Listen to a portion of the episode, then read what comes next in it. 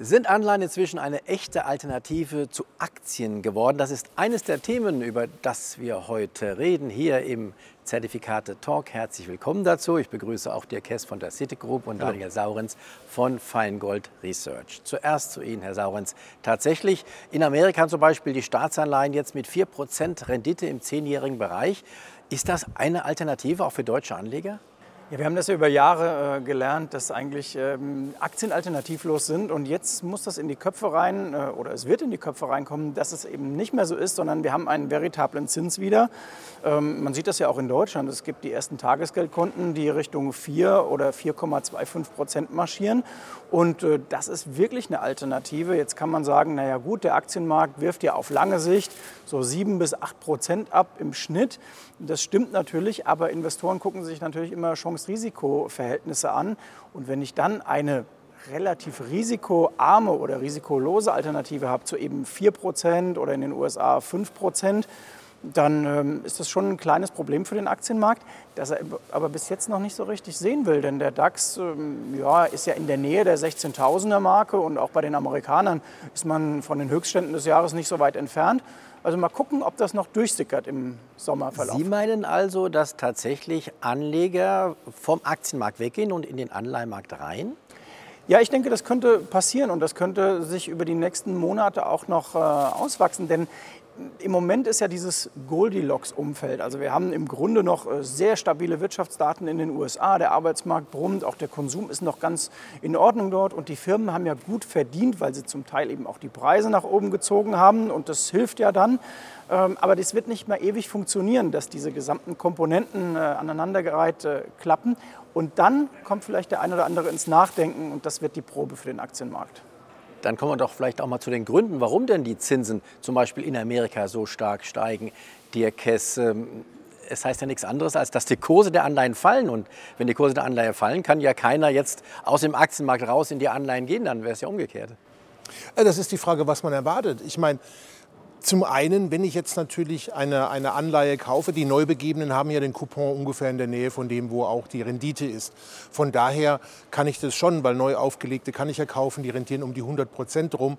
Und bei allen anderen ähm, ist es eigentlich die Frage, wie lange möchte ich die Anleihe halten. Wenn also der effektive Verzinsung einer Anleihe 4% ist, egal welcher Coupon da draufsteht, und ich halte bis zur Fälligkeit, dann habe ich ja auch diese 4% Rendite. Das ist ja das eine Thema. Ich glaube, es ist auch ein Thema, in welchem Investmentzyklus bin ich, ob ich wirklich aus Aktien rausgehe, in Anleihen rein. Ähm, wir wissen alle, wenn ich sehr, sehr jung bin, gibt es zum Aktienmarkt wenig Alternativen. Aber wenn ich jetzt in einem Alter bin, wo ich denke, ich will irgendwann mal auch konsumieren und Geld entnehmen von meinem ersparten Kapital, dann ist es durchaus so, dass ein 4% auf dem äh, Rendite oder höher durchaus interessant sein kann. Von daher ist es durchaus die Frage, wie wird der Anleger reagieren. Wir wir haben aber auch schon bei den genannten Komponenten oft gelernt, naja, Arbeitsmarkt ist schwach, Zinsen gehen hoch, ähm, äh, hohe Inflation ist ein Treiber unter anderem und die Notenbank, die dagegen spielen.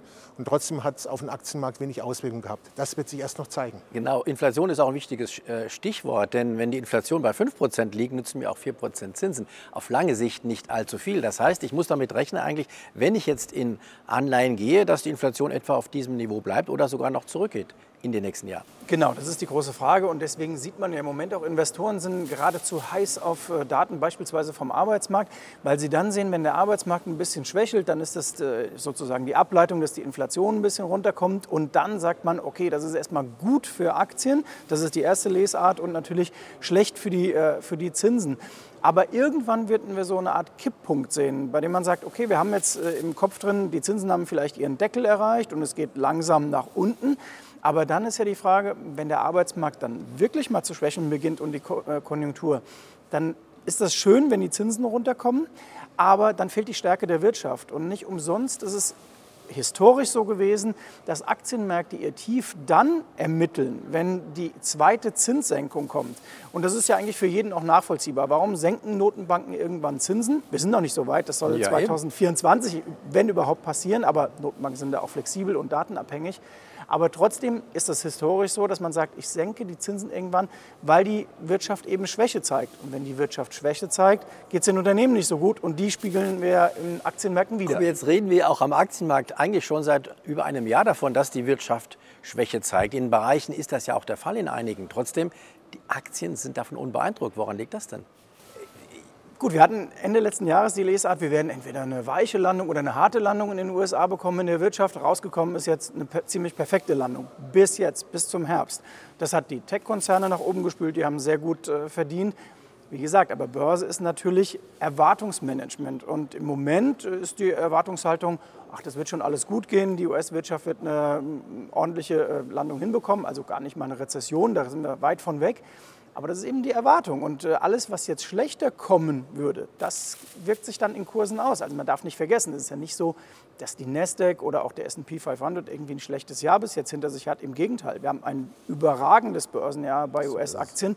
Und äh, genau deswegen stehen die Kurse so weit oben, weil das Umfeld im Moment sehr gut ist. Die Frage, bleibt das so? Jetzt muss ich da was zu sagen, weil das ist nämlich unser Problem, was wir alle haben.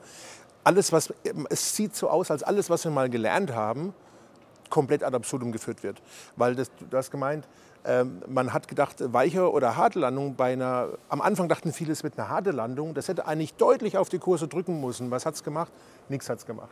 Und das ist genau der Punkt. Wir stehen ja auch da und haben zwar eine Glaskugel irgendwo, aber die ist drüber. Also wir wissen nicht, was passiert. Man kann nur jetzt abwägen, das, was vorher war, wie die Erwartungen war, wie die Erwartungshaltung und das Management drumherum war.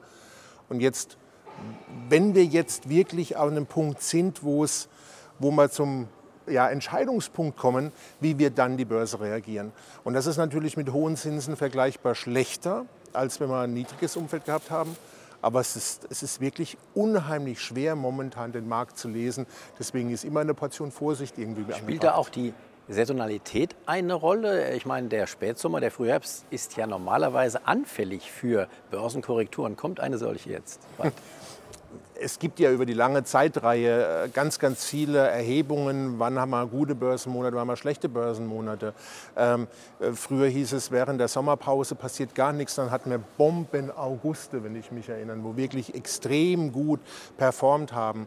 Äh, und im September hinein ist mir die Frage, wann man im September eingestiegen ist, der ja eigentlich gar kein so schlechter Börsenmonat ist.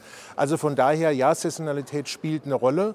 Ähm, ich glaube auch Saisonalität spielt eine Rolle aufgrund dessen, wann die Unternehmensergebnisse präsentiert werden mit den Ausblicken. Da, da muss man, glaube ich, viel mehr drauf hinschauen. Aber ich bin mir sicher, dass Daniel Saurens da noch was zur Saisonalität sagen kann. Gerne. Ja, ich bin nicht der allergrößte Freund von Saisonalität, sondern ich gucke mir die Fakten an und was kann ich in meinem Portfolio machen. Und wenn ich dann Ende August da stehen würde und wir hätten jetzt sehr hohe Volatilitäten im Markt, dann würde ich sagen, wir haben eine gute Einstiegschance und die ist vorgezogen und es ist früher als beispielsweise letztes Jahr.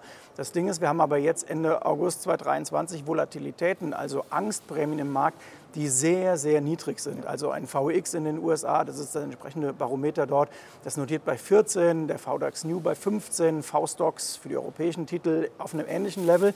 Und wenn man das mal einordnet, die Spannbreite in den letzten fünf Jahren bei der Volatilität reicht von 12 bis fast 100. Das war Corona-Phase März 2020. Und da sieht man schon auf den ersten Blick, also wir haben eine sehr, sehr niedrige Risikoneigung. Und auf der anderen Seite heißt das für den Anleger, ich kann mein Depot extrem billig hatchen, also absichern.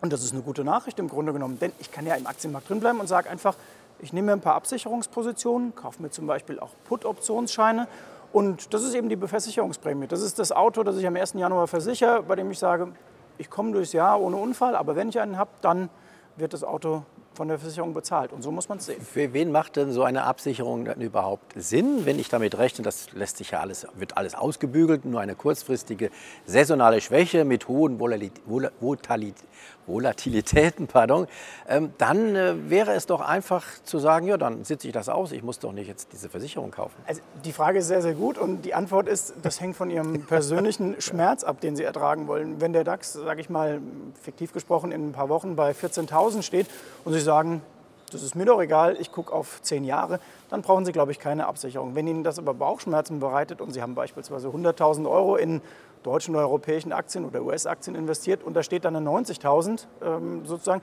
dann ist es ja schon ein bisschen ärgerlich, wenn da 10% weggeknabbert sind und das kann man mit dieser Absicherung eben abfedern. Also diese Antwort ist, da kann ich wieder das Beispiel des Autos nehmen. Wenn Sie einen Gebrauchtwagen haben und Sie sagen, naja, wenn ich den kaputt fahre, dann kaufe ich mir einen neuen, das ist eben Lebens- und, und Tagesrisiko, dann lassen Sie die Vollkaskoversicherung. Aber wenn Sie Ihr Depot versichern wollen, dann ist eine gute Chance. Also Dirk Hess, das ist ja die Vorlage für Sie. Äh, jetzt, jetzt versichern.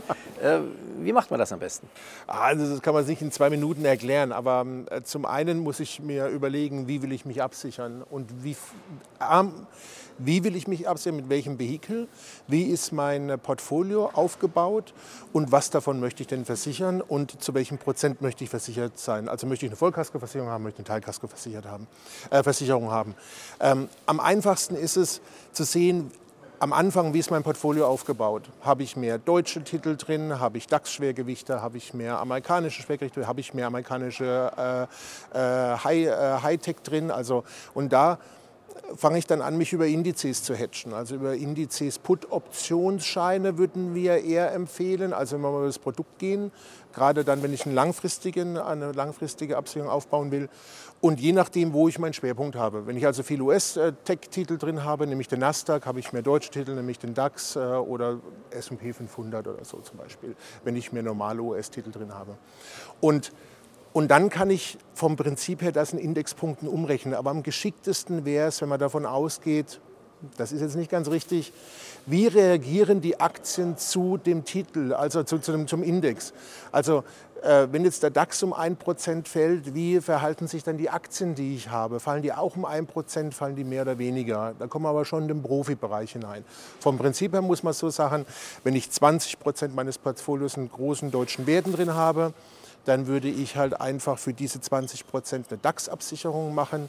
Das kann man umrechnen, wie viele DAX-Punkte brauche ich dafür und welchen Optionsschein beispielsweise ich nehme. Und das ist in der Regel am besten, man nimmt einen Optionsschein entweder am Geld, das heißt, wo der der Basispreis in der Nähe des aktuellen Kurses vom DAX ist oder vielleicht so bis zu 5 Prozent darunter.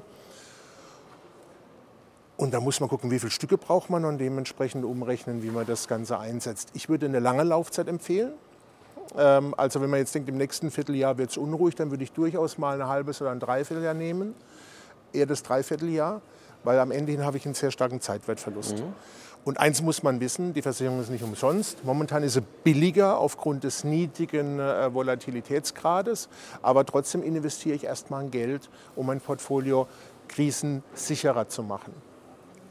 Ich möchte aber noch was ergänzen, weil dieses Thema Volatilität ähm, vielleicht für manche ein bisschen kompliziert daherkommt. Das Wort ist auch ein bisschen sperrig, aber ähm, man kann das ganz gut runterbrechen. In den größeren Medien, sage ich mal, wo vielleicht jetzt nicht so die ganz Erfahrenen sind, liest man sehr häufig, wenn Aktienmärkte dann schon in den Keller gehen, äh, sollte man jetzt das Depot absichern. Und das haben wir in den letzten Jahren und Jahrzehnten sehr oft gehabt. Und meistens oder sehr häufig ist dieser Moment dann zu spät. Und um das mal zu illustrieren, ich habe eben von der Volatilität und der Spanne gesprochen. Wenn jetzt zum Beispiel der VDAX New bei 15 oder 14 Punkten ist und ähm, er wäre dann bei 30 Punkten, dann bedeutet das sehr häufig für so einen klassischen Put-Optionsschein, dass der nicht irgendwie ein kleines bisschen teurer ist, sondern der kostet dann mitunter das Doppelte. So, und das heißt, ich hab, das macht einfach einen wesentlichen Unterschied, ob ich mein Portfolio dann versichere, wenn eigentlich keiner Absicherung haben will. Denn wir stehen gerade hier ziemlich relaxed. Der DAX ist äh, in einem ganz ordentlichen Niveau und die Vola, wie gesagt, unten. Würden wir hier stehen äh, und es wäre Unruhe, dann sind diese Versicherungen sehr, sehr teuer. Und das ist eigentlich, ich bleibe jetzt bei diesem nervigen Autobeispiel, aber das ist im Grunde, der Unfall ist schon passiert und äh, ich rufe dann meinen Versicherer an und sage, sag mal, hast du jetzt eine Versicherung? Der würde sagen, nee, gilt eh nicht mehr und B wird sie dann auch teurer wegen der Prämie. Soweit verstanden. Also, da, muss man, ja. da muss man sagen, ähm, man kann diese, diese DAX-Volatilität von 15 ganz gut umrechnen. Das bedeutet nichts anderes, als der Markt momentan 1% Schwankung am Tag erwartet mhm. für die nächsten 30 Tage. Ähm, das ist super niedrig. Also 12 war mal ein bisschen niedriger, aber das macht fast keinen Unterschied. Von daher stimmt schon, man muss versichern, bevor es losgeht, weil die Volatilität sich umgekehrt zu den Kursverläufen ähm, reagiert. Das heißt, wenn der Markt fällt, steigt die Volatilität. Das ist vielleicht ganz wichtig zu wissen. Und wenn der Markt steigt, fällt sie. Jetzt ist der Markt gestiegen, geht ein bisschen hin und her.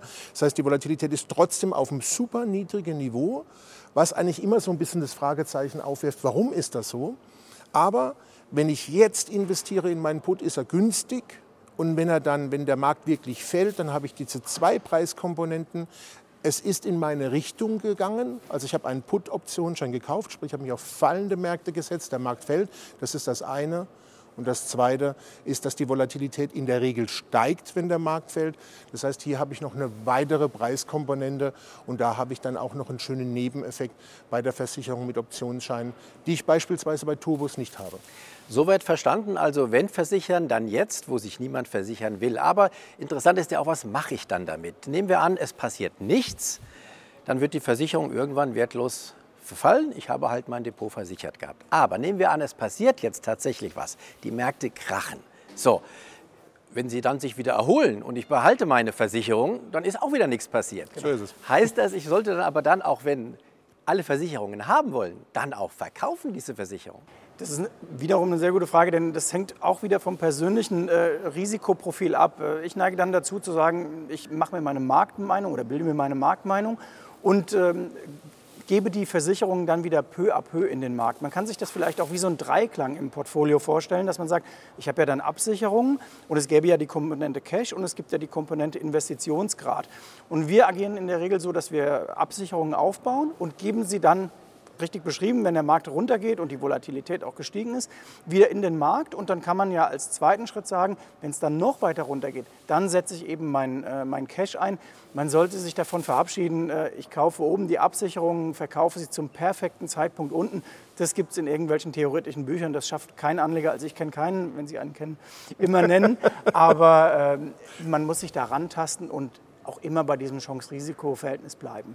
Okay, kurz zum Schluss. Wo liegen die Risiken, abgesehen davon, dass es eben anders läuft als äh, gedacht? Gut, ich habe ein Emittentenrisiko, das muss ich mir anschauen natürlich, die Bonität des Emittenten, von dem ich die Produkte kaufe.